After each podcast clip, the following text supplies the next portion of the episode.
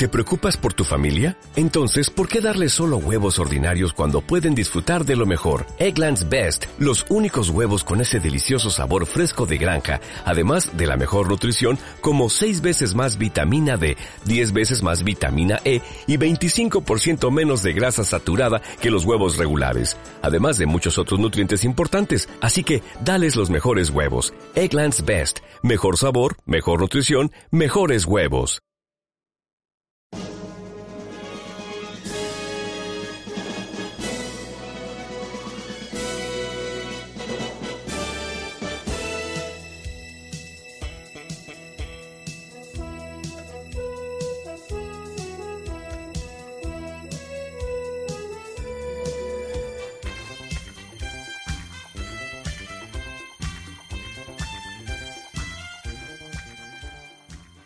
Hola chicos, bienvenidos a Yo Disparé a JR, una semana más.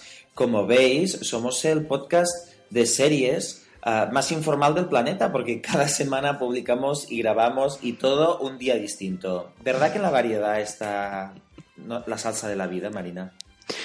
Sí, sí, además así es como más impredecible, esto tiene más chispa, así, oye, no nos, no nos acomodamos, no os acomodáis, tenéis que estar ahí muy atentos a ver cada cuándo sale el nuevo podcast. Somos los Louis C.K. de la podcastfera. No necesitamos presiones. Nosotros nos dejamos guiar por nuestro espíritu creativo.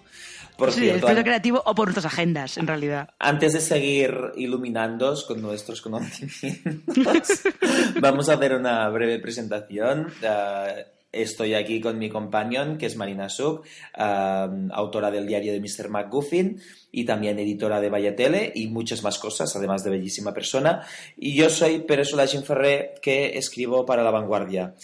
Y bueno, para el programa de hoy tenemos algunos estrenos. Ah, uno de ellos UE, por primera vez tenemos un estreno que Netflix estrena a la vez en Estados Unidos y el resto del mundo que en España, que es Master of None. Que bueno, ya hablaremos si tú crees, Marina, que es un estreno para, para inaugurarse.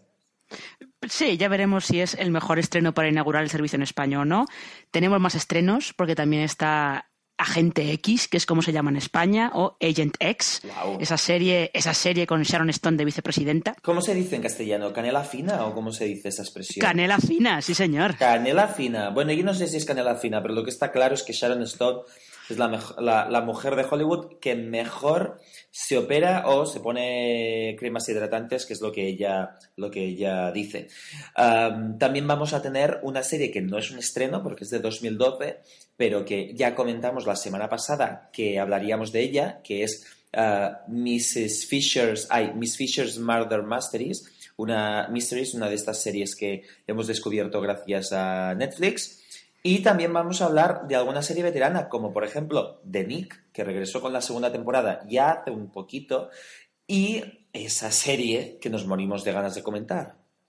Sí, que ya sabéis que es nuestro particular lugar feliz, que es Downton Abbey, que ha terminado su temporada regular, como quien dice, porque ya sabéis que para el final hay que esperar todavía el especial de Navidad. Ah, por un segundo ah, pensaba que cuando decía regular querías decir que no había estado a la altura y estaba ya comprando billetes de AVE para venir a Madrid y darte un bofetón y decirte no, no, no, no. You're a bitch Como dijo Eddie esta semana.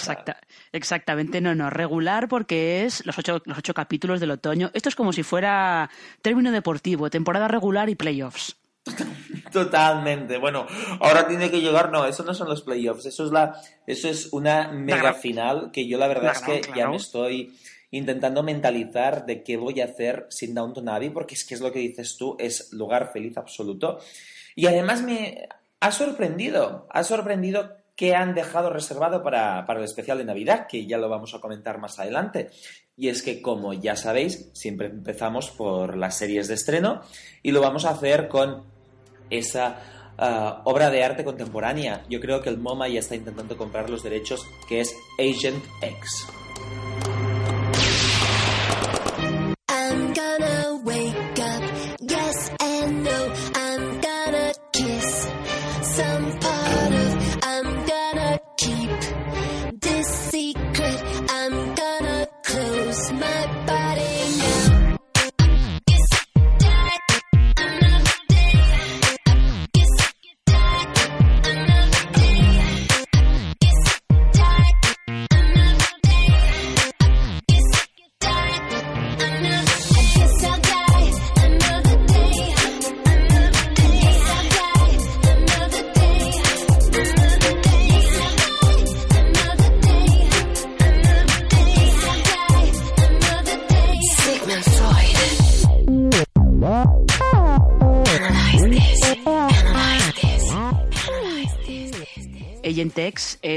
una de estas apuestas que está haciendo la cadena TNT por series de producción propia eh, lo llevan haciendo desde hace ya un par de años, lo estaban haciendo con, con todas estas series tipo de la Ship, Proof, que la estrenaron este verano, y Agent X es un poco como, creo que una de las grandes apuestas que ellos tienen principalmente porque la protagonista es Sharon Stone, que no es la primera vez que hace tele, porque tuvo un arco en, en Ley y Orden Unidad de Víctimas Especiales, pero es como el primer gran protagonista que tiene en televisión. Lo que pasa es que la serie es un poco tiene un, punto de partida un poco particular. Cuéntanos, espera, de qué va Agent X. Uf, a, ver, para empezar a decir que uh, Sharon Stone ganó un Emmy en 2003, juraría que era por El abogado. O sea, ya también, también uh, ya tiene un Emmy, o sea, diva estrella.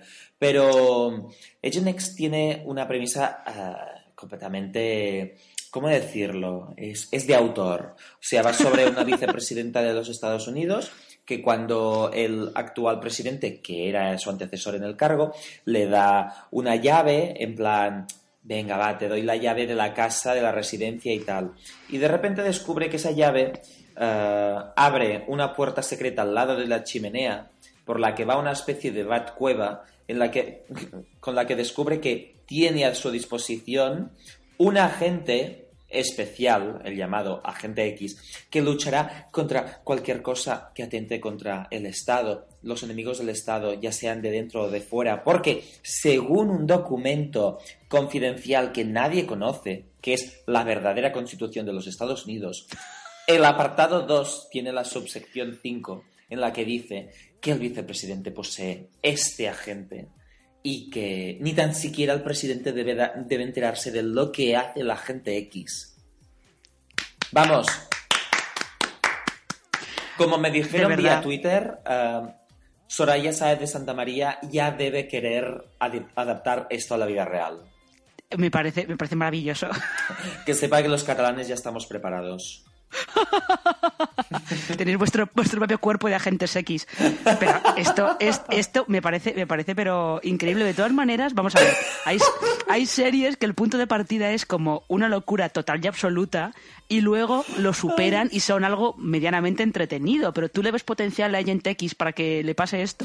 A ver, a ver, es que... A ver, es que tenemos, tenemos que hablar del concepto agente X, porque um, Sharon Stone no está bien en la, en, la, en la serie. O sea, todos sabemos que Sharon Stone hizo Catwoman. Pero tú, Marina, ¿no crees que Sharon Stone es una actriz que a veces consigue imprimir mucha presencia y carácter a sus personajes? Mm, es que hay personajes que se le dan muy bien. Es una actriz que tiene un registro limitado, pero hay personajes que se le dan muy bien. En Casino estaba muy bien. O sea, toda aquella conversación que hubo aquel año de que debería haber estado nominado al Oscar era, estaba bien, bien traída a colación. Pero hay que controlarla un poquito porque tiende mucho al histrionismo, Sharon Stone, es así. Que conste que yo confío más en ella y siempre me gusta, aunque aparezcan dos escenas como en Bobby. Yo soy, soy muy fan de Sharon Stone. Ah, en Bobby estaba muy bien también, es verdad. sí. es que creo que, y, aquella película que produjo sobre un niño con problemas, donde hacía de madre sufridora, allí también me gustó, es una mujer que me gusta, además la encuentro probablemente la mujer más guapa de todo Hollywood, junto con Kim Basinger, de, la hornada antigua. Y bueno, y las dos siguen estando espléndidas. Pero en, aquí está mal, pero en el sentido de, no sabes, cuando está actuando, en plan por la Batcueva, que además tiene su Alfred, porque el mayordomo es su ayudante en las misiones junto con el agente X. Cuando van dando por allí, hace cara de wow, incredulidad, pero no sabes si es incredulidad por el hecho de, ay, no conocía esta Batcueva, o por el hecho de, estoy explorando una Batcueva en mi llegada a televisión, ¿sabes? Es un poquito, un poquito meta, es un poquito, podría ser Scary Movie. Ah, Scary Movie. Pero se supone que esto está escrito por, ah, por William Blake Herron, que trabajó en la franquicia de la, del, agente Bourne. Eh, ya, pero a lo mejor él, eh, su, la experiencia que tiene en las películas de Jason Bourne igual se va más a las, a las misiones de la gente X que, que a cómo se tiene que comportar la vicepresidenta en todo esto. Sí, sí, sí, pero es que igualmente la gente X es, es, es, muy absurdo. Que conste que ella tiene como un, tiene un papel que recuerda mucho al de, al de Judy Dench en James Bond, o sea, es la M, pero teniendo un nivel de coprotagonista, porque participa de forma más activa y porque, bueno, porque, porque es, el, es, es uno de los principales activos de la serie y tiene que haber una dinámica más allá de el personaje interpretado por Jeff Hefner, que le hemos podido ver en Boss, en OC, pero pero bueno, yo creo que el problema que tiene Marina es que es, es, es una serie de acción. Sabe que quiere ser James Bond versión americana, pero no tiene ese punto, ese punto tan, tan, tan consciente como tenía, por ejemplo, el James Bond de Roger Moore. Ya, que a lo mejor igual para una premisa tan loca tendría que ser un poquito más autoconsciente, ¿no? Sí, falta realmente una pecera con un pulpo dentro. falta eso, falta, falta un malo con los dientes de hierro, falta eh, ese tiburón, falta, falta ese, este componente de somos muy conscientes, porque, eh, eh, por ejemplo, Roger, el, James Bond de Roger Moore y en gran parte el de Sean Connery era, era divertido y no se tomaba nada en serio. Aquí, en cambio, hay, hay, un hay un poquito de seriedad en algunos momentos, como si realmente no fuera una broma, porque además, claro, no tiene el presupuesto de James Bond. O sea, es, es, una copia barata de James Bond, no tiene tanto sentido del humor como James Bond y evidentemente a medida que pasan los episodios no podrá mantener el listón de acción, porque ya sabemos cómo funcionan estas cosas. Así que, ¿qué te queda? Sharon Stone. Eh, ya, lo que pasa es que, claro, es que es, es, estas cosas de. A ver, las series de TNT todos sabemos más o menos cómo son, que suele hacer bastantes procedimentales como más ligeros, eh, o si no son aventuras como muy. Muy aventuras, valga la redundancia, ¿no? Porque ahí están Fallen Skies o The Last Ship, por ejemplo, que no son, no son series que aspiren a nada trascendental. Entonces, no sé si Agent X eh, en el capítulo cuarto o el quinto seguirá tomándose tan en serio como en el piloto. Que conste que tampoco se toma tan en serio. El problema es que si se tomara un poquito más en coña, si tú lo notaras como espectador, pues podrías redimirla, podrías asumir que es un, que es un despiporre muy consciente, pero no acaba de hacer, de hacer ese paso. Intenta ser un, un, procedimental ligero cuando tendría que ser un procedimental casi cachondo. y, y qué quieres que te diga? para, para ver Agent Text, no sé, yo, yo vi Kingsman, ya he visto Kingsman dos veces. Eso sí que es el relevo de, de James Bond. Esto, en cambio, es como una copia barata y punto, y sin personalidad, y todavía más surrealista. En serio, Bat Cueva.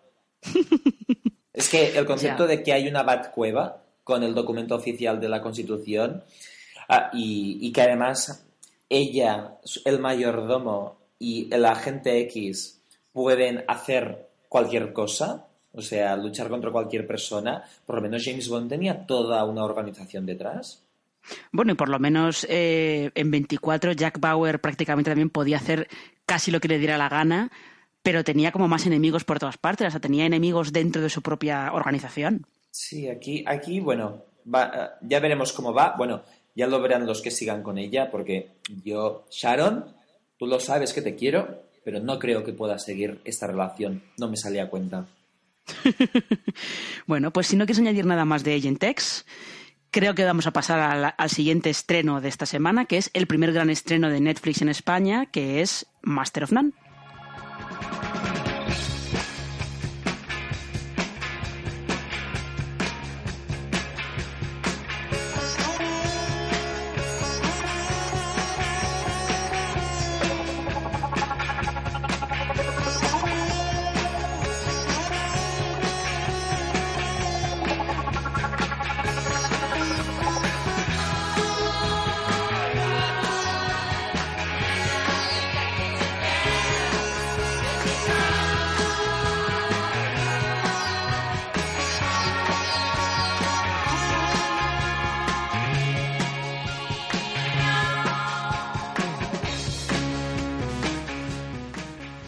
Pues algo que ya comentamos la semana, la, bueno, la semana pasada o hace dos, cuando sea que publicásemos el podcast, era que Netflix se había guardado un estreno bastante curioso. O sea, su primer estreno exclusivo en España, en el sentido de se estrena a la vez que en el resto del mundo, era Master of None. Y ya comentamos que era un poquito raro porque su creador y protagonista y director y productor, que es Aziz Ansari, es cero conocido en España, básicamente. Pero bueno, una vez pasado esta, esta anécdota, nosotros, Marina, tú y yo, sí que hemos seguido mínimamente a Aziz Ansari, ni que sea porque lo hemos visto en Parks and Recreation. Tú no sé si también lo has visto en algún monólogo. No, yo solamente lo he visto en Parks and Recreation y sé que luego tiene especiales de comedia, sobre todo tiene especiales de comedia en Netflix, de hecho. O sea sí, que sí, sí. Como, como que no es raro que la primera serie de televisión que crea él se haya ido directamente a Netflix. Sí, he visto que los, el especial de Aziz Ansari está en Netflix. Yo lo que quiero ver es si está el especial de um, Chelsea Peretti de, de, de Brooklyn Nine-Nine, porque Roba tiendas allí y me gustaría ver su, su, su talento como monologuista. Pero hablando de Master of None, Aziz Ansari ha creado esta serie con Alan Young. Yo de momento, Marina, he visto dos episodios, así que mi opinión se pasará en dos episodios. ¿Tú cuántos has visto? Yo he visto cuatro. Vale, cuatro. Y yo creo que lo primero que me gustaría abordar es, el piloto es bastante flojo. El piloto es bastante flojo. Vamos a decir primero de qué va Master of None. Eh, Sí. El protagonista es Dev, que es un actor de origen indio eh, que vive en Nueva York. Y básicamente lo que la serie va a contar es un poco pues su vida, ¿no? Eh, pues sus intentos de ligar con chicas, sus intentos de conseguir trabajo, la relación que tiene con sus padres, con sus amigos. Es curioso porque cada capítulo es como una historia independiente, son como pequeñas viñetas de la vida de Dev y es cierto que el más flojo de todos es el, el piloto, sobre todo porque es como el más convencional. Sí, es que en el primer episodio lo que hace es como su personaje tiene creo que 32 años o así. Eh, lo, que hace en el primer episodio es analizar esa típica situación que se encuentra la gente con 30 años, que es que tiene amigos con hijos y quizás ellos están solteros. Y hace la típica lectura de que quizás en los años mm, 90 o principios de los 2000 tenía sentido la de todo lo que renuncia una persona con treinta y pico años ah, teniendo hijos. Pero, Marina, el problema no solo es que es el mismo nos mostró el mismo discurso de siempre, sino que tampoco lo hizo con una perspectiva i- innovadora. Ya, es que justo lo curioso, sobre todo una vez que se ven más episodios de la serie, lo curioso es eso, que es un tema que está bastante tratado y tampoco aporta nada especialmente nuevo. Tiene algún par de gags eh, simpáticos, pero no aporta nada especialmente nuevo. En realidad, Es que eh, era esta, era esta fácil, Marina. O sea, yo Sí. cada vez. Porque, mira, yo, yo no tengo hijos, pero sí, sí, evidentemente conozco a gente con hijos. Si no estaríamos extinguiéndonos. Y es verdad que hay un puntito, hay un puntito como el que muestra él, pero también te digo yo que, que opta por la conclusión fácil, porque ¿cuántos padres ves que están encantados, que quieren que sea fin de semana para pasar todo el tiempo con sus hijos y les importa una mierda no salir de fiesta? ¿Sabes? Ya, sí, yo lo que pasa es que también es verdad que eh, ahí me hizo, me hizo un poco de gracia el personaje de. No, no me acuerdo cómo se llama esta actriz. eh, esta amiga de Dev que en Orange is the New Black era la, Sí. la amiga de Piper. Eh, me hizo gracia ese Mm. personaje porque es, él también es el típico personaje de madre que tiene dos hijos que son un par de cafres. Y bueno, ella se lo toma un poco más relajadamente y tal. Sí, son sus hijos, pero bueno, si se parten la cabeza corriendo por ahí, pues mira, mejor porque dejarán de hacerlo. Sí. Eh, pero bueno, es, pero es verdad que no, no es especialmente nada novedoso y que donde se empieza a ver un poco lo que puede aportar esta serie es a partir del segundo capítulo. Sí, que en el segundo episodio juraría, eh, en el segundo episodio lo que hacen es, es hablar del concepto de familia, sobre todo de, de familias inmigrantes en los Estados Unidos. Te muestra un poquito cómo él y su mejor amigo no aprecian lo que sus padres hicieron por ellos. Y diría que incluso los padres de Death en ese episodio son los propios padres de Aziz Ansari. Sí, sí, son, son los padres de Aziz Ansari. Eh, de hecho, me parece, creo que el padre está, está casi haciendo más promoción que él de la serie, como que se quedó súper encantado de la experiencia de haber participado en el episodio. Sí, la verdad es que tiene gracia, porque, por ejemplo, la madre de, de Ansari, que se llama Fátima, eh, que interpreta a la madre en la serie, pues está, no es buena actriz, además no es nada buena actriz, o sea, está muy mal como actriz. Pero como sabes que es la madre de Aziz Ansari, pues te resulta súper entrañable la escena porque estás viendo a una madre actuando por su hijo y tiene mucha gracia una vez entiendes eso. Es un poquito casi como estar viendo Keeping Up with the Kardashians. sí, sí, es, un poquito así. Pero sobre todo lo curioso, lo interesante que tiene ese capítulo es que ya empiezas a ver un poco qué es lo que le interesa realmente a Aziz Ansari contar en la serie. Porque en, ese segundo capítulo habla mucho de la experiencia de, de eh, la primera generación de de nacidos en Estados Unidos de padres eh, inmigrantes, lo que tú comentabas, eh, tiene como varias, como varios niveles. El nivel que cualquiera puede relacionar, relacionarse con él, que es el de nunca aprecias del todo a tus padres, por ejemplo, y luego está el, el otro nivel de sus padres tuvieron que sufrir mucho para llegar a Estados Unidos y para dárselo todo hecho, prácticamente, como quien dice.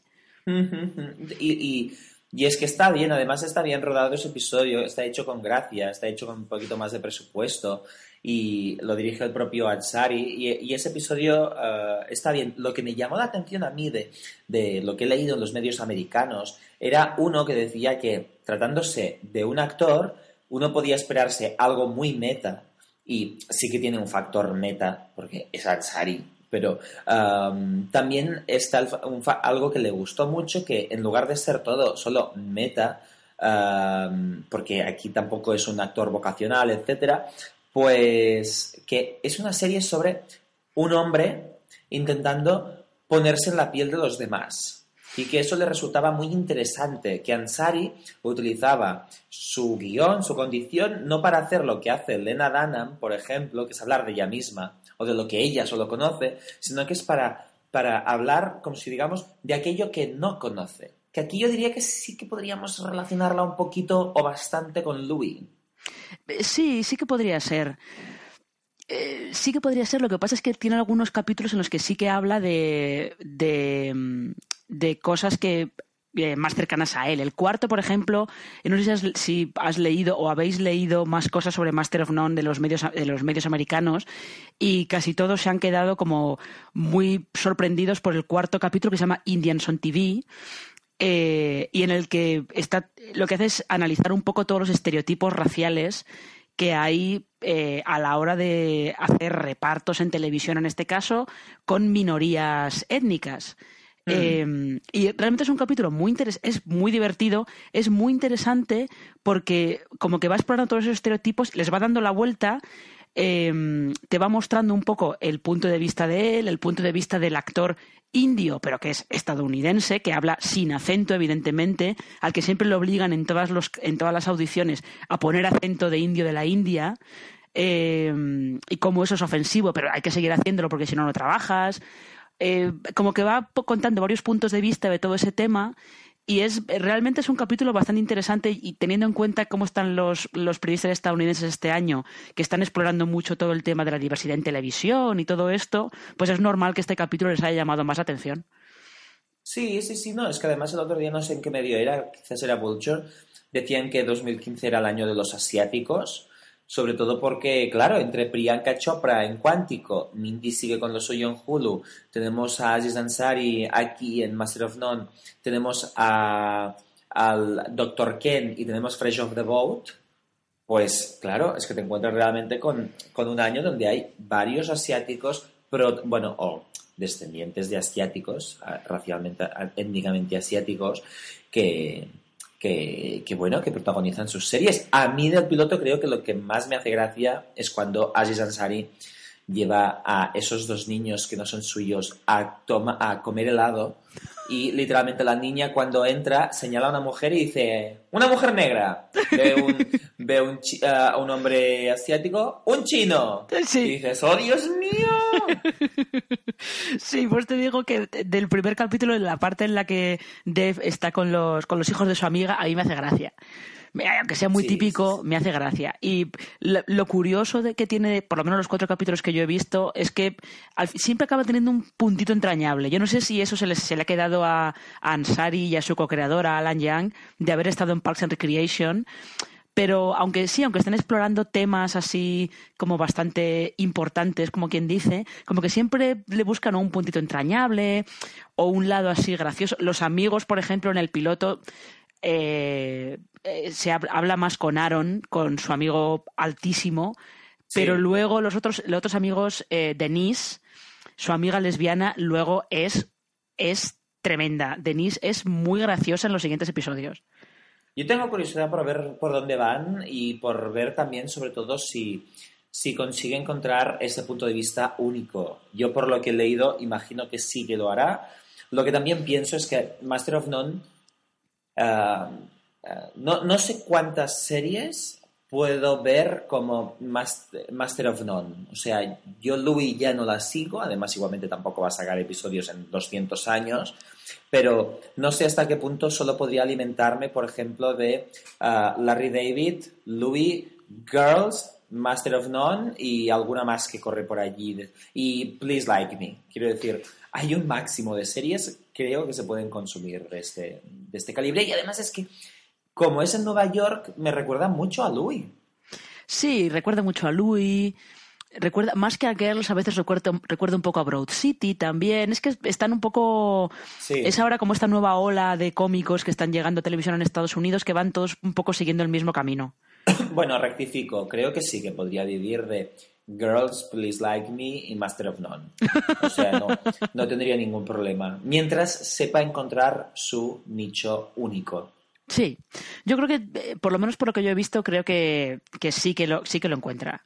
Pues yo voy a, voy a seguir con ella, ¿eh? porque tengo ganas y de momento no me voy a desuscribir de, de- de Netflix, como si algo me lo hubieran pedido nunca. Pero, quiero decir, como si algo me hubieran pedido nunca ver una serie, pero bueno. Y, y ahora yo creo que ya podemos pasar. ¿Tú quieres añadir alguna cosa más, Marina? No, yo creo que podemos pasar al siguiente tema. Pues vamos a pasar al siguiente tema, que es la, la gran serie también de uh, Miss Fisher, Mystery, no, Murder Mysteries. Oh, qué complicado que es este título.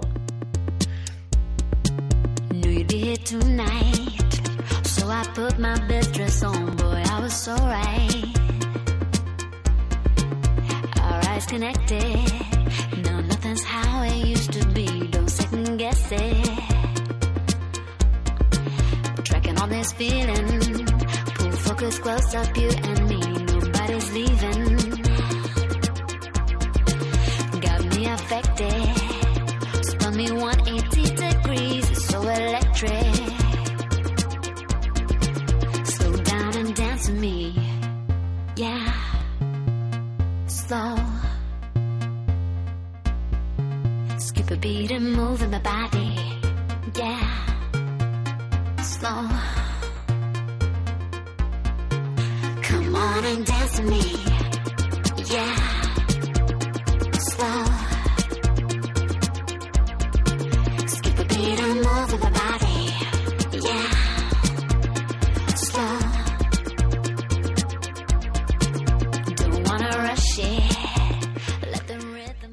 Sabéis, como lo comentamos cuando hablamos de Netflix, que uno de nuestros descubrimientos en el catálogo de, esa plataforma ha sido Miss Fisher's Murder Mysteries, que es una serie australiana, pero ya he dicho antes que se estrenó eh, originalmente en 2012.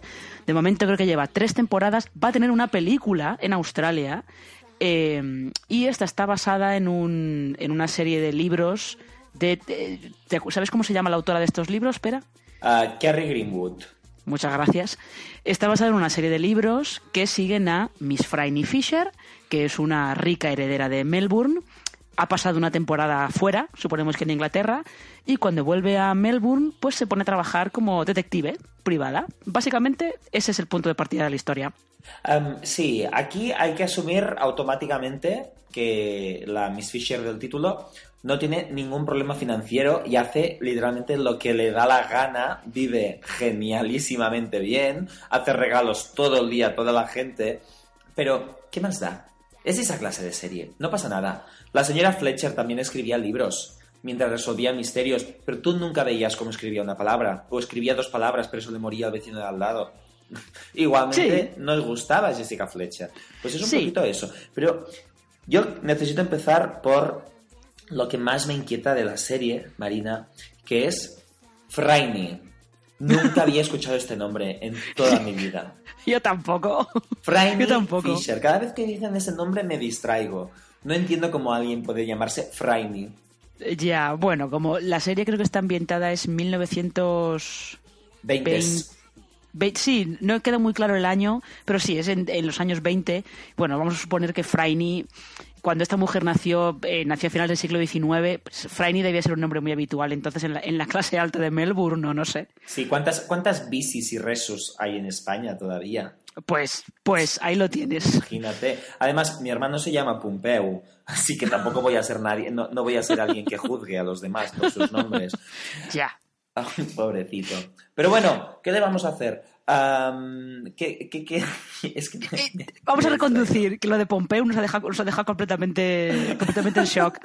Eh, pero no, el caso es que eh, Miss Fisher, eh, lo que, justo lo que tú comentabas antes, que es una heredera muy rica que hace lo que le da la gana, es un poco el, el tipo de detective de las novelas de, de misterio que escribían pues Arthur Conan Doyle, Dorothy L. Sayers, Agatha Christie, que eran el, pues el detective, que era un- una persona con cierta posición social, que tenía dinero, que estaba desahogado económicamente, y que para ellos eh, resol- resolver crímenes era un poco un hobby, ¿no? Era pues, vamos a resolver el puzzle.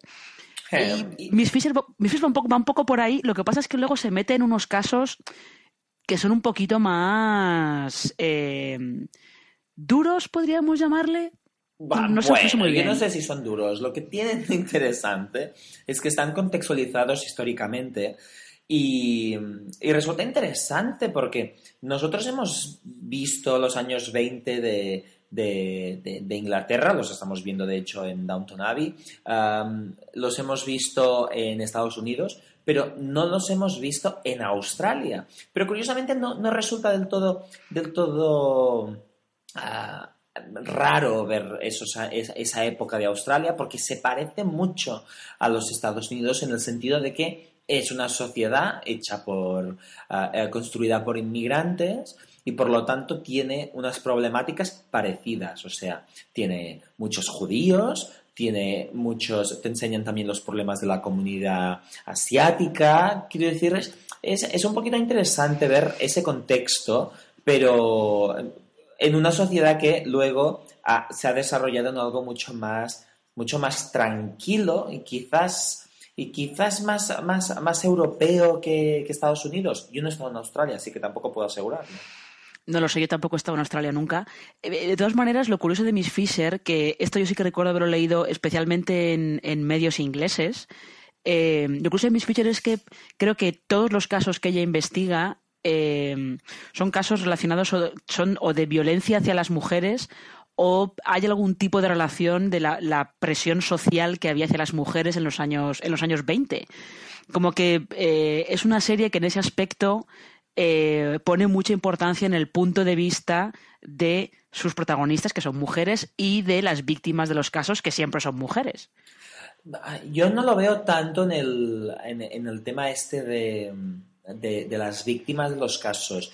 Lo que sí veo una perspectiva feminista es en, en, en ¿cómo se llama? En, en los personajes, en Franny. O sea, una mujer como Franny es muy improbable que existiera en esa época y que estuviera invitada en algún lugar de, de reputación decente, porque además a ella le encanta ir a todos los sitios de, ah, de moral dudosa, le encanta, le encanta además seducir a todos los hombres sin ni, ni tan siquiera disimular, es una devora hombres total. Pero ah, resulta refrescante ver esa mujer moviéndose por, por ese mundo, escandalizando, y todo desde esta perspectiva ligera en la que realmente no tiene consecuencias por estos actos. Eso yo creo que es lo más, lo más feminista, porque además la contraponen con, con su mujer a la limpieza, que es Dottie, que es una, es una católica muy, muy practicante. Y resulta muy, muy divertido ver, ver, ver esta dinámica, ver cómo, cómo ella se escandaliza. Y es gracioso además ver, porque todo el mundo ama a Franny Fisher. Pero cómo no, cómo no, cómo no puede amar todo el mundo a Franny Fisher. Realmente, realmente es un gran personaje. Eh, Sí, sí. Y Essie Davis, que es la actriz que lo, interpreta, está muy bien en ese personaje. Se nota que se lo pasa en grande interpretando a, a Franny Fisher. Ya es quien más me gustó de The Slap, de la versión australiana, que era también la, era la guionista em, más que, ya era bastante, mayorcita y se quedaba embarazada. Y aquí también seguimos, que no sabemos eh, cuántos años tiene Franny. Yo creo que aquí en la serie debe tener unos 42, pero tampoco está muy claro, o 40.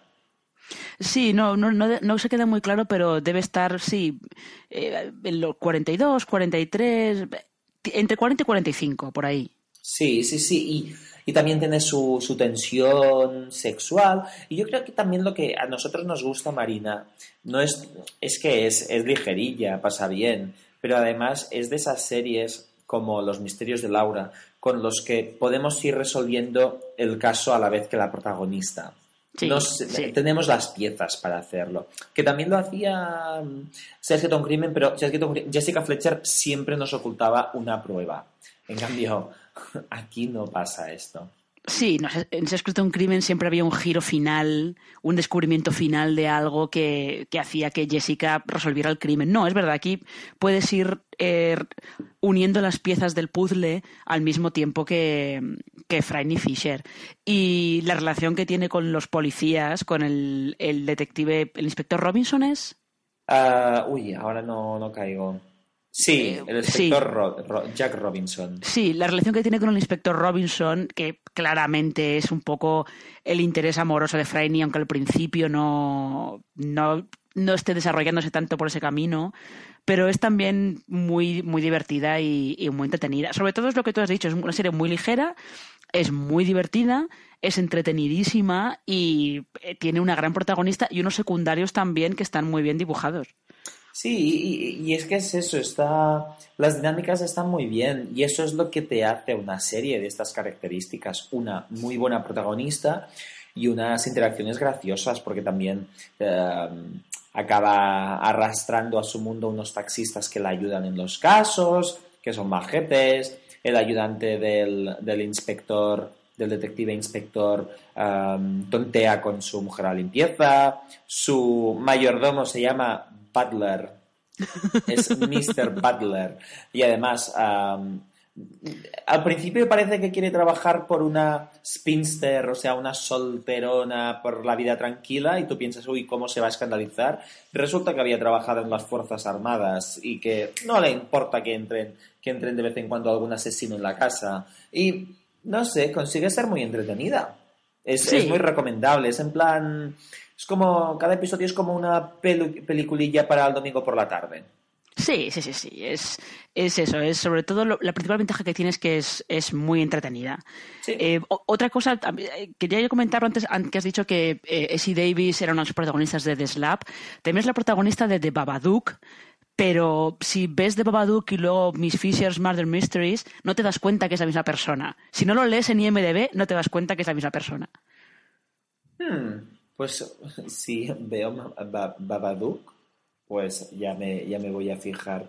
Ah, ahora yo creo que sí que ya podemos pasar al siguiente tema, que también nos vamos a otra serie de época. En este caso nos vamos al año 1901 en Nueva York y me refiero a The Nick de Steven Soderbergh. To make me go to rehab. I said no.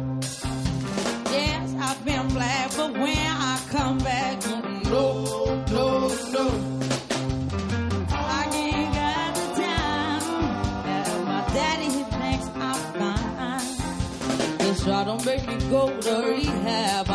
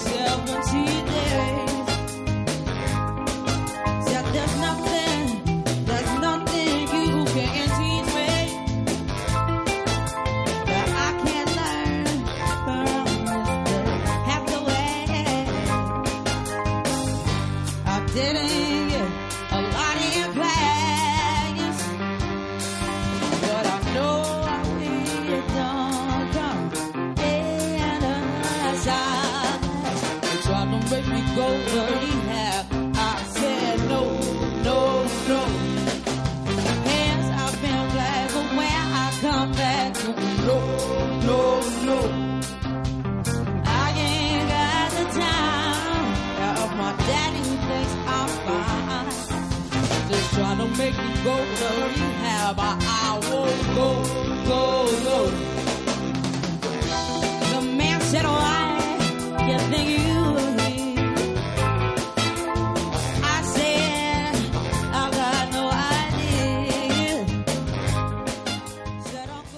A ver, ah, con esta sección vamos a comentar cosillas del inicio de la segunda temporada ah, de The Nick. Ah, habrá, por lo tanto, spoilers, pero también debo decir que no creo que sea una serie mucho de spoilers, porque no es una serie de giros de guion, es una serie que podríamos decir que tiene una vocación, como ya dijimos durante la primera temporada, que es casi documental, no tanto de contar hechos verídicos, aunque los personajes están inspirados en personajes reales, sino de retratar, literalmente, solo retratar una época. Sí, además es que de hecho la dirección de, de Steven Soderbergh va mucho, va mucho por ese lado. Es una dirección muy de, documental, de inter- intentar meter al espectador en lo que podría ser la realidad de 1901. No es Downton Abbey, de la que vamos, hablaremos luego, que Downton Abbey sí que tiene una realización más de serie de época y más, y más tal. De Nick es una realización más de, de serie contemporánea. No, no, no trata las historias y no trata las escenas como si fuera una serie de época al uso. No, no, es, es, es, es como tener una mirilla a esa época. Y, hay, y, por ejemplo, nosotros siempre hemos estado acostumbrados a que cuando nos íbamos a los Estados Unidos, a- al pasado de Estados Unidos, una de dos, o nos íbamos al oeste y la, el duro oeste, o nos íbamos a, Nueva York, nos íbamos a las ciudades, cómo se construían, pero en plan, en plan guays, cómo se creaba la mafia, que también tenía su rollo, porque esas dinámicas nos fascinaban, pero no habíamos, era- no era tan habitual ir a cómo se creó eh, Nueva York, por ejemplo, que Nueva York es una ciudad que pu- puede ser que hoy en día sea el sumum de lo cosmopolita, pero que en su momento era, era un gueto inmenso con gente rica intentando enriquecerse y muchísima gente que llegaba de Europa y que, bueno, llegaban con una mano delante y una detrás, mm, llevando enfermedades, y este es el mundo que nos está mostrando de Nick. Y yo, si algo tengo muy claro, es que con The Nick no debo esperar que las tramas tengan un final feliz, porque nada tiene final feliz en esta serie. Ya, sí, no, no, es cierto. Justo lo que estabas comentando antes de que es de Nick es un, uno de esos raros vistazos a, a cómo se creó la ciudad de Nueva York, por ejemplo, que es algo que eh, se, in- se intentaba contar en Gangs of New York, por ejemplo, que es algo que se intentaba contar en Copper. ¿No os acordáis de esta serie de BBC América que era sobre justo sobre un policía de Nueva Sí. York de finales del siglo XIX que estaba en el barrio de Five Points, que es el Mm. barrio en el que estaban hacinados todos los todos los inmigrantes europeos pobres. Copper yo creo que también intentaba hacer un poco este eh, intentaba no ser una serie de época al uso. Lo que pasa es que no terminaba de no terminaba nunca terminó de cuajar del todo esta serie. No estaba mal. Mm. Lo que pasa es que lo de, lo de The Nick es otra cosa diferente, pero sí que es cierto que mm, que no parece que vaya a haber aquí un final feliz para nadie y mucho menos para Zachary que empieza la temporada bastante mal. Vamos a dejarlo en bastante mal. Sí, es que a mí, a mí es algo que, que me está pasando con la segunda temporada. A mí, para empezar, me fascina. O sea, es una serie que me fascina. Me, la dirección de Soderbergh, y mira que no soy fan de Soderbergh, aquí me parece alucinante. Me, me, me, me admiro, admiro esa ambientación que no falta ni un detalle y que tampoco se dedica a mostrarte todos los detalles, simplemente está todo allí. Es como si James Cameron se hubiese encargado de la, de la dirección artística y hubiera, hubiera hecho como con Titanic, que decía, lo que en la película es de porcelana tiene que ser de verdad de porcelana, ¿sabes? Notas esa, esa, esa obsesión por el detalle, me gustaría saber cuántos se gastan por episodio, pero... Y también la banda sonora de Cliff mej- todavía avanzado, hay nuevas piezas en esta temporada, pero es tan deprimente de ver, tanto. Ya. Es muy deprimente, sobre todo, el deprimente en el sentido de. mm, eh, a, ver, a, ver, a ver cómo lo diría yo. Hay, justo en el, en el primer capítulo hay una frase, creo que la dice el, el hermano de, de Cornelia, que se queda un poco como el gerente del hospital y tal, se la dice al doctor Edwards, que le dice como que el 1% de la sociedad, los tíos, sobre todo los hombres blancos ricos protestantes que dominan Nueva York, que para ellos el mundo está avanzando demasiado rápido y para todos los demás el mundo nunca avanza lo suficientemente rápido. Y es un poco el dilema en el que, en el que se construye la serie y no solamente por por todos los avances médicos que vamos viendo, por los experimentos de, de Zachary y tal, sino también por el tema social que está contando un poco de Nick en esta segunda temporada. Claro, es que es, que es una serie que, que si tuvieras otra serie, por ejemplo Downton Abbey, que es una idealización de una época, tú, tú puedes imaginar que, mira, los personajes de una forma u otra serán felices. Pero aquí tú sabes que el doctor Edwards será mm, probablemente infeliz toda su vida porque nunca será respetado como si fuera un doctor blanco. Tú sabes que la pobre Cornelia Robertson va a ser violada por su suegro reiteradas veces. ¡Ah! Sabes que Thackeray ah, será bastante desagradable y tal, y será un drogadicto que irá recayendo durante el resto de su vida. Y, por ejemplo, eh, y es que todos los personajes, el, el- el- el gerente, que es un que, que es horrible, que además ves que sigue teniendo siempre deudas. No es una serie en la que los personajes avancen especialmente, son series que una de dos, o son unos, o cometen errores de forma sistemática, o no cambian porque la época no les deja, que es el problema del Dr. Edwards y el problema de Cornelia Robertson. Y esto es, esto resulta muy, mu- es muy frustrante de ver. Una vez hemos, entendimos ya en la primera temporada que no existen los finales felices. Sí, lo que pasa es que, bueno, en esta temporada lo interesante es ver cómo, eh, cómo algunos de ellos intentan trabajar un poco desde dentro del sistema, intentan, porque Edwards evidentemente intenta sacar algún provecho de la situación en la que está, aunque es bastante complicado. Eh, a mí, el- fíjate, el personaje que me resulta muy interesante, aunque también es bastante frustrante y bastante insoportable a veces, es Gallinger. Me a mí me, me resulta muy interesante porque es un tipo que probablemente no sea mal cirujano, no es tan bueno como él se cree que es. Lo que pasa es que tiene ese, tiene ese, ese sentido de entitlement que dicen los yankees, ese sentido de por ser un hombre blanco protestante y ser cirujano, tengo como derecho a tener todas estas cosas y no le cabe en la cabeza que en su perfecto plan de vida haya cosas que no, que no puedan salir bien, como por ejemplo su mujer, que su mujer se vuelva loca. Es que eso, eso es muy inquietante, Marina, porque Gallinger sí que es muy interesante, pero tiene, eh, yo creo que es quien mejor define la serie de Nick, en el sentido de, en otra serie, después de tantos episodios, mostraría algún tipo de respeto por Edwards, pero no, porque un hombre blanco de esa época, con su educación y con el racismo de la época, en su vida iba a tratar a un hombre negro como si fuera igual. Nos parece deplorable, pero es que era así.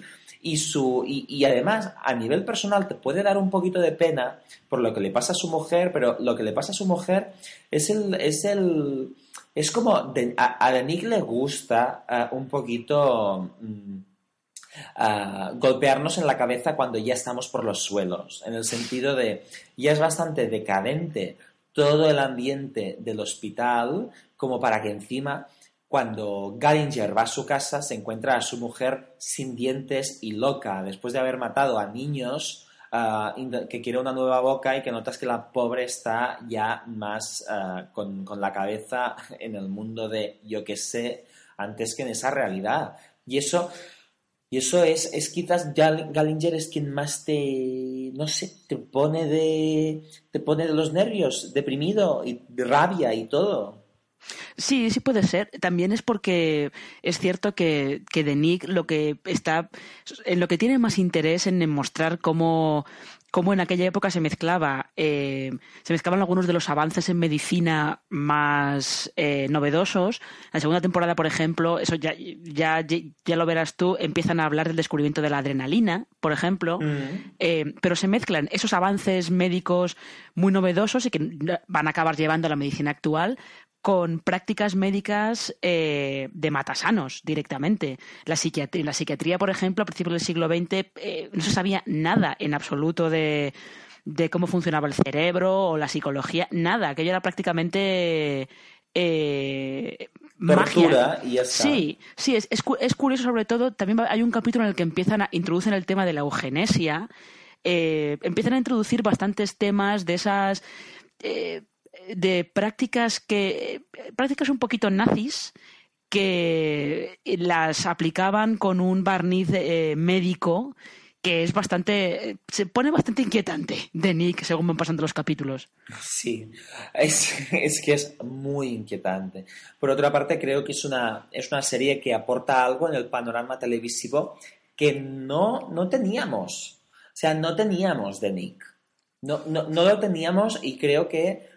Yo creo personalmente que fue un gran error por parte del conglomerado de HBO que dejar de Nick para Cinemax, cuando además no encaja en la filosofía del canal, que, que era conocido por Strike Back y por y por Banshee. Banshee, Por Banshee. que no tiene nada que ver con ellas. En cambio de Nick encaja perfectamente con la filosofía HBO, pero lo que han hecho con esto es impedir que pueda optar a premios. Quizás a mejor drama es demasiado inaccesible, pero estoy seguro que si estuviera solo en HBO, Clive Owen, Clive Owen, Andre Holland, Juliette Ryland, yo creo que hubieran tenido posibilidades de entrar en los semis, por no hablar de arrasar en las categorías técnicas.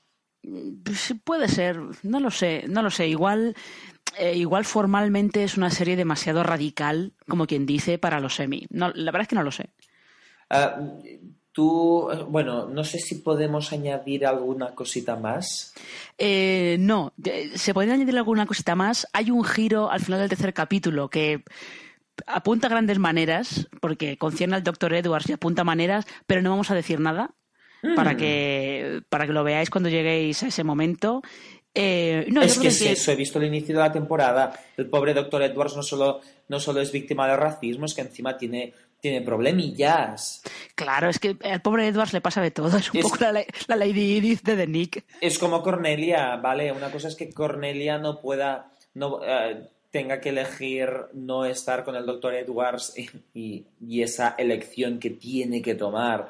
Pero otra además es que encima su suegro quiera violarla y tenga, y además tenga el gran detalle de prestarles un piso en Nueva York que no acaba, no está construido del todo para que tenga que vivir con ellos durante cuatro o cinco meses.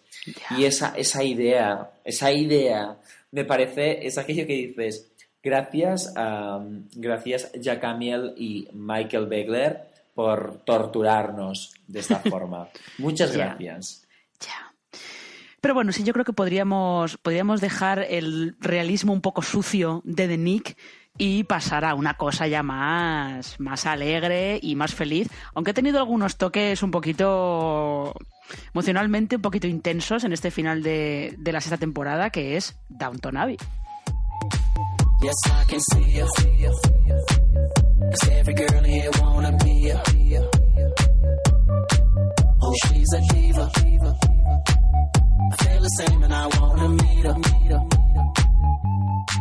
They say she low down. It's just a room and I don't believe 'em. They say she needs to slow down. The baddest thing around town. She's nothing like a girl you've ever seen before. Nothing you can compare to your neighborhood. Oh, I'm trying to find the words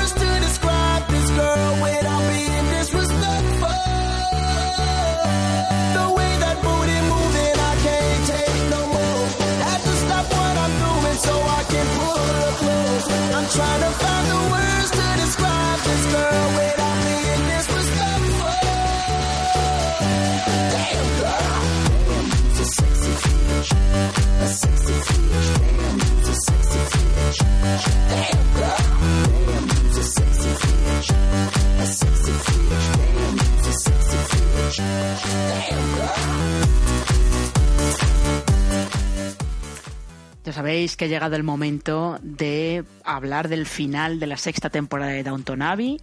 Ya hemos dicho antes que, aunque es la última temporada de la serie, el final final no llegará hasta el especial de Navidad. Eh, así que va a haber spoilers, sobre todo de este último episodio de la temporada, que ha dejado mucha- mucho que comentar. Especialmente yo creo que podríamos decir que ahora ya sí, Edith y Mary están empatadas. Sí, o sea, ya hemos avisado de, spoilers, ahora podemos hablar de ello porque, vale, sí. Mary, Mary es un personaje que Mary, bueno, yo creo que la ventaja de Mary y Edith es que son dos personajes que han avanzado mucho durante la serie y en esta temporada se han encargado mucho de contárnoslo. Por un lado, Edith era esa, esa mosquita muerta que siempre iba de víctima porque era la fea de la familia y que con esto se escudaba en tener en ser completamente mediocre e ir de víctima por los sitios. Era un poquito así, pero claro, es que tenía Mary de hermana, que era una hija de perra. Lo que, pero era una hija de perra que se fue reformar- reformando gracias al amor. ¿Qué pasó? Que con Edith no cambió. Y ese momento de eres una zorra, Mary, se lo tenía merecido. Pero recordemos qué hizo Edith.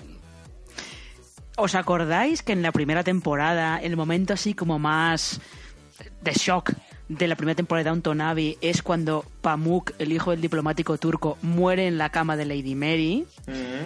¿Quién es la que manda una carta al diplomático contándole todo el tema? Edith. Efectivamente, efectivamente. Yo también lo pensaba, cada vez yo quería, yo necesitaba justificar a Mary. Y yo siempre pensaba esto, pero igualmente Mary, teniendo en cuenta que Mary ha conseguido todo lo... Realmente es aquello que dices, te has cargado la felicidad de tu hermana y sabemos que está mal, Mary. Está mal. Y mira que te ha costado reconocer lo que está mal. Sí, Pero esa, esa discusión entre hermanas era tan necesaria y, eh, Marina, yo eh, me cayó la lagrimilla con el momento en el que eh, Mary, ay, Edith se presenta a la boda de Mary.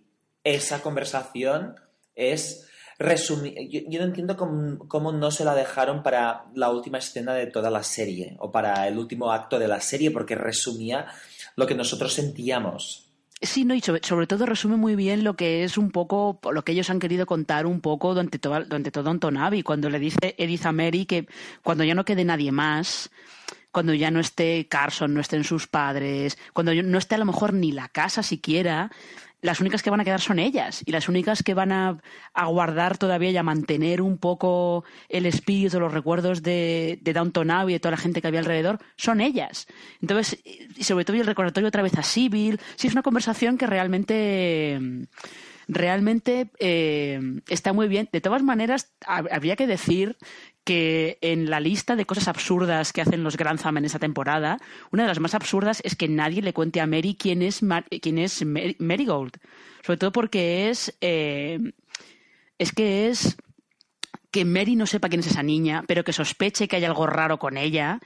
Es como eh, un accidente que está esperando para pasar. Es la receta para el desastre. Absolutamente. Pero a mí lo que me ha sorprendido de Julian Fellows es que haya cerrado las tramas de Mary, que ya vamos a comentarlo ah, más adelante, y en cambio el gran dilema romántico que tenemos de cara al final de temporada es Edith, que a mí me parece, me parece una decisión que es para levantarse y aplaudir.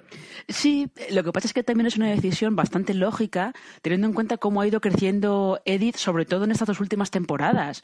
Cómo ha ido creciendo ese personaje a raíz de, de su relación con Michael Gregson, de todo lo que pasa después con Gregson, de la, la niña y tal.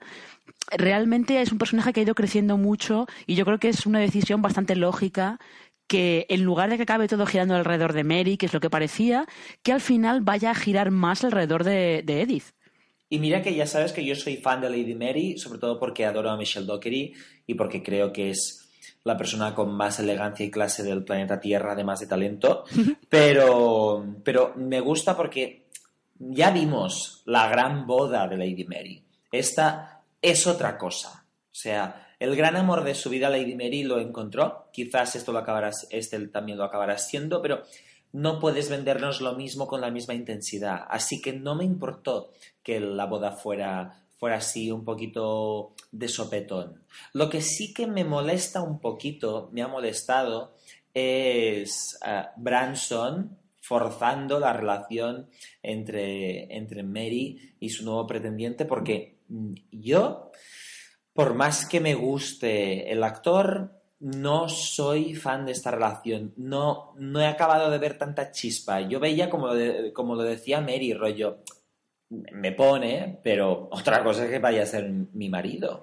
Ya, lo que pasa es que como es una relación que han introducido justo para la última temporada, pues no da tiempo a que, a que vayamos viendo que vayamos viendo cómo va evolucionando.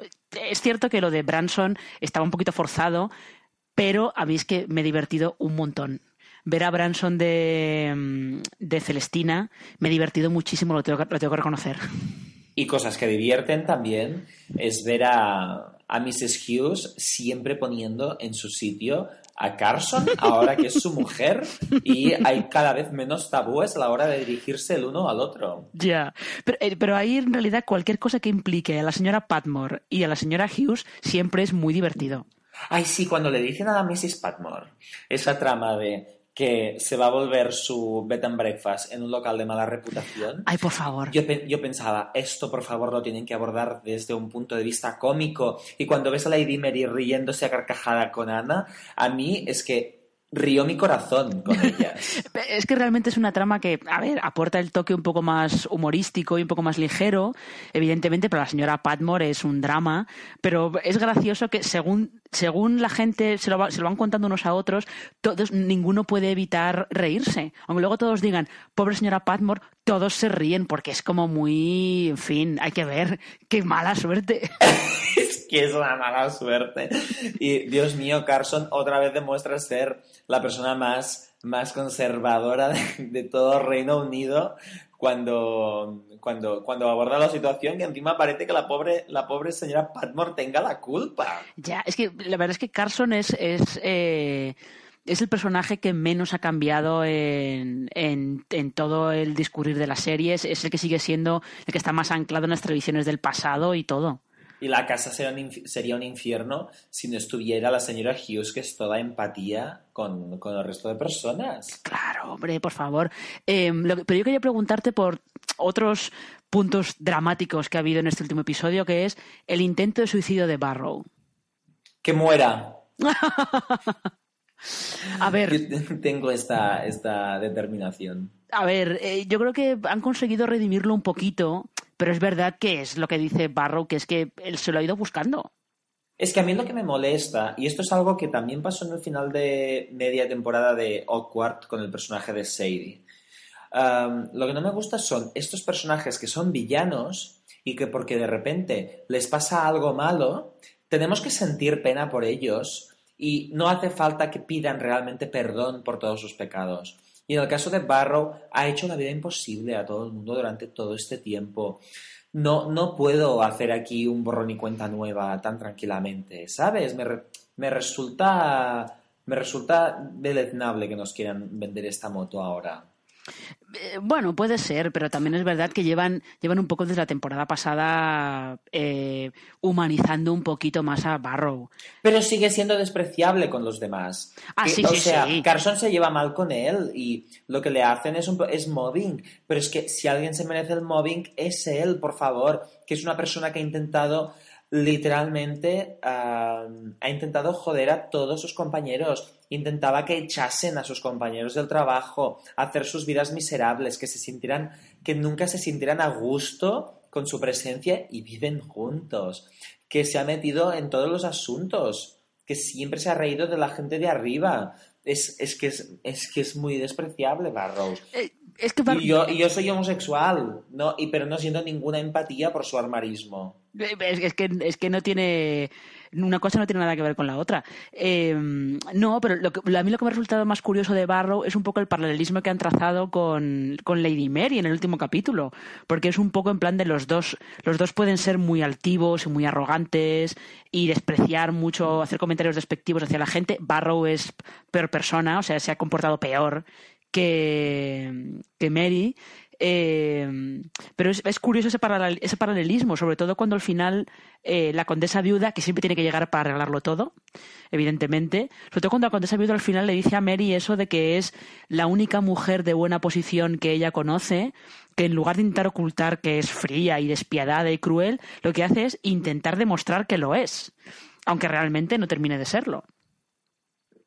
Y además, la, la condesa viuda, hay que decir que puede parecer fuera de lugar que defienda ese matrimonio, pero la condesa viuda, cuando se trata de sus nietas, siempre tiene una perspectiva completamente distinta de las cosas. Sí, incluso cuando eh, se supo toda la aventura de Sibyl y Tom y que se querían casar y tal, sí, la condesa viuda eh, no le parece bien, pero luego enseguida apunta el, el punto de vista práctico. En plan de, bueno, pero si lo vais a hacer entonces, ¿cómo lo vais a hacer? ¿Dónde vais a vivir?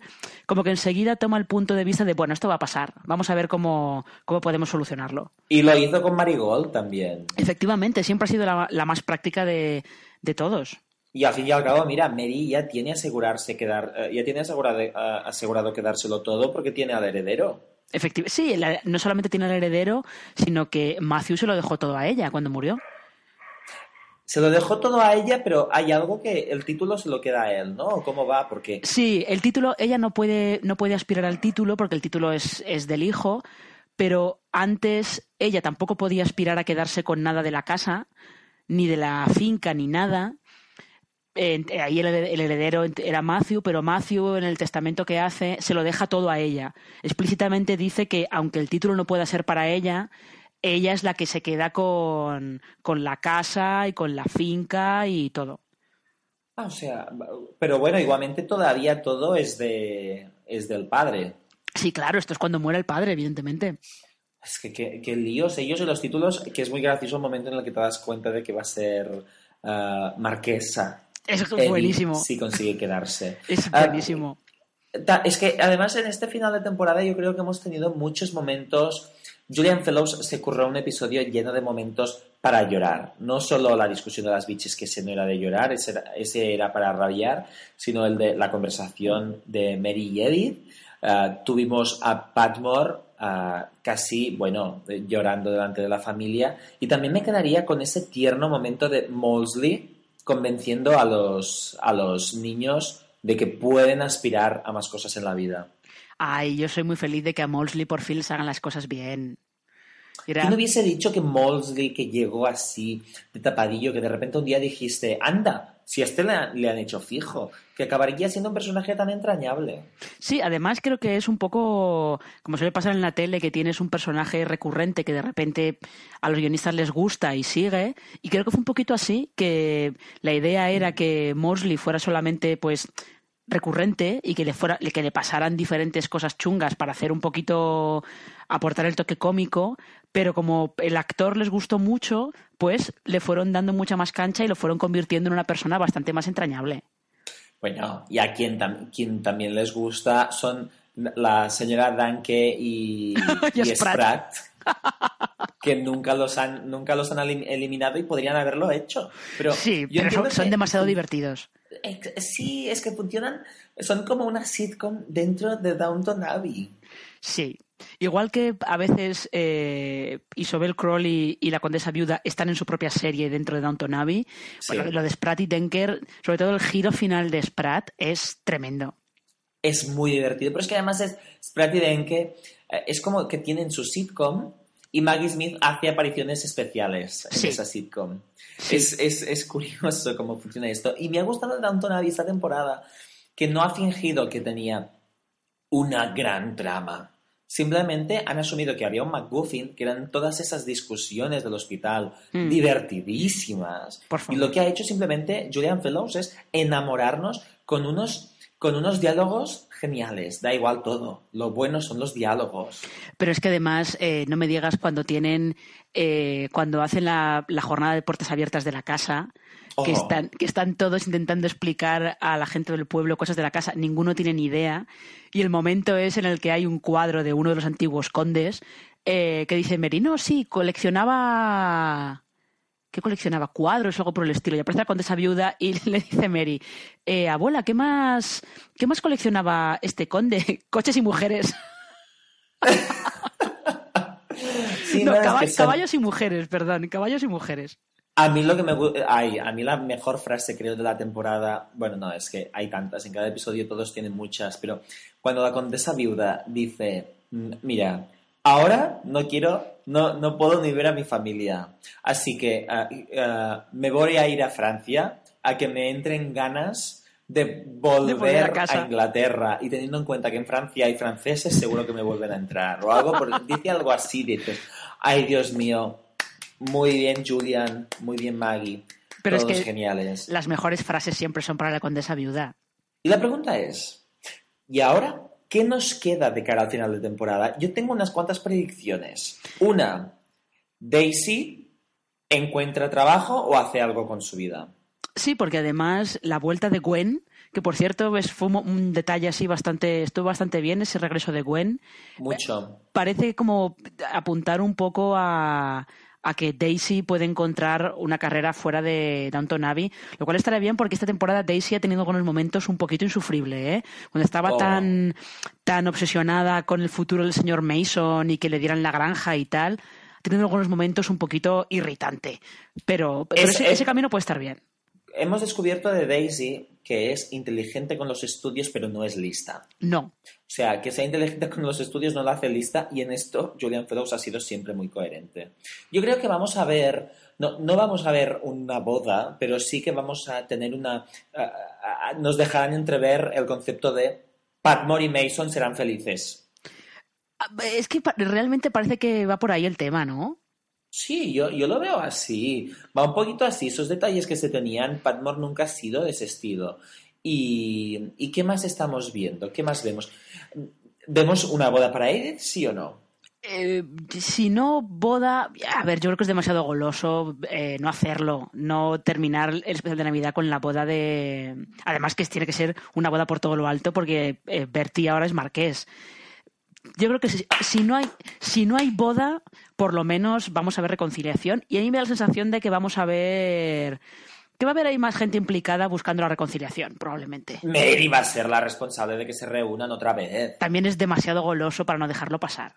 Es la redención. Ahora toca, ya han redimido un poquito a Mary, pero ahora toca la redención y el momento de ah, tenemos que intentar llevarnos bien. Claro. Yo estoy esperando este momento que yo pensaba que llegaría tras la muerte de, la muerte de Sybil y no llegó. Yo creo que llegará. Ah, más cosas que puedan suceder. ¿Tú crees? ¿Tú ves un embarazo en la vida de Mary? Uf, eh, demasiado rápido, sobre todo porque date cuenta que el embarazo que todavía está en marcha es el de Ana. Ah, Sí, yo pero yo creo, yo- creo que, creo que a lo mejor sí que podemos ver, depende de cuánto tiempo pasa hasta que llegue el especial de Navidad, pero a lo mejor sí que podemos ver al, al bebé de Ana, probablemente. yo creo que veremos el parto de Ana. Y yo también lo creo. Es demasiado goloso poner a Bates y Anna con su niño. Sí. Ah, y además en Downton Abbey que tenemos esa regla de honor que pasa siempre mucho tiempo entre, o sea, no hay una discusión y al día siguiente se resuelve, sino hay una discusión y al cabo de cinco meses se resuelve. Sí. En este sentido podría, yo creo que Bertie va a pasar un tiempo y vamos a ver esto y algo va a pasar con Isabel. A ver, yo, eh, yo estoy temiendo que o Isabel o la condesa viuda mueren al principio del especial de Navidad. Ay, Yo estoy temiendo que sea la condesa viuda, porque sería como que- un poco el cierre definitivo de la serie. yo tengo la teoría que la condesa viuda muere. Yo tengo esa teoría también. Y debe, y de, la condesa viuda tiene que morir. Sí, sobre todo porque termina- terminaría de representar el fin de una época. Sí, y, es- y además es, es, es esa broma recurrente que ha habido siempre metatelevisiva de Downton Abbey, que es un la condesa viuda en algún momento tiene que morir porque ya era muy mayor al principio de la serie, se suponía, y ahora ya tiene ciento, 105 años. Ya, eh, sí, sí, sí, sí. Lo que yo no sé es si terminará la, la serie con el cierre de la casa, que es lo que han estado especulando muchos medios británicos, porque también es el final de arriba y abajo, o No. si no, realmente la casa se quedará con menos con menos eh, menos servicios y a lo mejor se quedan en la casa solamente Mary y Henry. A, a mí lo que no me extrañaría es, es que muriese, muriese la condesa y yo, yo, no, yo no creo que vayan a irse de la casa, porque al fin y al cabo te dejan entrever que Mary todavía está, es, es- todavía esa familia está sobreviviendo y Mary tiene mucho empeño en quedarse en ella. Pero lo que no me extrañaría es el concepto cierra una parte de la casa, o sea, baja, el personal y cierra una parte de la casa, o encuentra alguna finalidad a la casa, como por ejemplo mis vecinos que vuelven a estar haciendo obras. Ya me he dado cuenta. Sí, no, en realidad Highclere, Castle, que es eh, la casa en la que se rueda Downton Abbey, eh, en, eh, uno de los, eh, de los condes de Carnarvon fue el que descubrió la tumba de Tutankamón y creo que tienen un pequeño museo de curiosidades egipcias en la casa, que es parte del recorrido turístico que se puede hacer de ella. O sea que no sería raro que es eh, como que el destino de Downton Abbey siguiera un poquito el destino real de la casa en la que se rueda. Sí, y quizás aquí estaba la razón de ser de ese episodio de Jornada de Puertas Abiertas.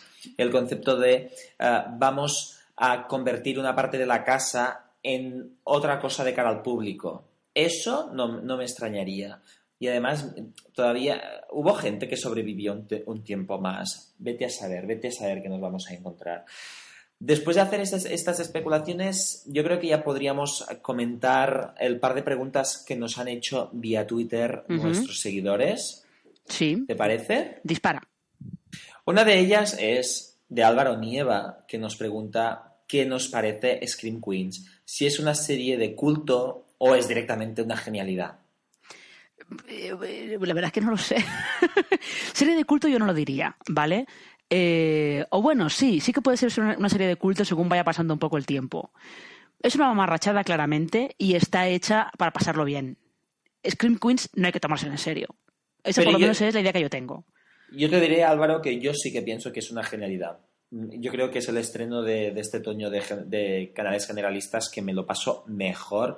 Y cada episodio de las novedades, cada episodio me parece divertidísimo, incluyendo, ay, ahora no me acuerdo cómo se llamaba la, la segurata, pero es que me río demasiado. Y eso sí, por favor, Ryan Murphy, no te pases con los personajes malignos y dale un poquito de peso a los buenos, porque si no entramos en ese bucle un poquito vicioso que a veces entran las series de Ryan Murphy. Ya. Y luego, la otra pregunta que nos la hace Iván F. Mula. Esta, sobre todo, es para Pera, porque es el que la ha visto, que es eh, que comentemos un poco Merlí, esta serie de Instituto de TV3. Ah, pues mira, ah, Iván, nos preguntas cuándo la vamos a comentar. Pues la vamos, lo que te puedo decir es que la, la vamos a comentar. Porque no solo ha comprado los, los derechos a tres media para emitirla, sino que está siendo un exitazo en Cataluña. En plan, tiene más de medio millón de espectadores. Es el contenido más visto del lunes. Y eso que el lunes está Carlos Rey Emperador, está, está ahora también está Mar de Plástico. Antes estaba La Voz Kids. Y Merlí tenía unas audiencias increíbles. Y justamente yo eh, solo había visto el piloto, no había visto más, porque a veces tengo problemas para ponerme al día con unas series. Y ahora me he pegado un buen maratón de, episodios. Y creo que para la semana que viene yo ya estaré al día. Así que no te extraña, Iván, que el próximo programa vayamos a comentar Merlí y el porqué de su éxito. Y bueno, yo creo que es una serie que todos, que la comunidad gay acabará abrazando a lo bestia porque, porque está siendo interesante en este aspecto. O por lo menos está cumpliendo esa fantasía que todos los gays queríamos cumplir en el instituto y que la mayoría no podíamos. O sea, no me digas que Merlí es como Hester High, el Instituto de Faking It. No, no, Ah. no, no es, no es por eso, es un poquito por, por la tensión sexual que hay de fondo. Bueno, Hmm. por, porque el protagonista, el hijo del protagonista es gay y le gusta un chico de su clase y te dejan entrever que, ay, ay, ay, ay, ay, ay, esas cosillas. Ah, vale, vale, vale. Mm, vale. Lo digo por esto. Veo por Pero, vas. así que vamos a hablar de ella otro día. Y ahora sí, nos vamos antes que a- de que derriban. Mira, además me llaman a la puerta de casa, lo que Pues, faltaba. El momento, el momento justo, ya lo sabéis. Venga, adiós chicos, nos vemos aquí en Yo Disparé a JR.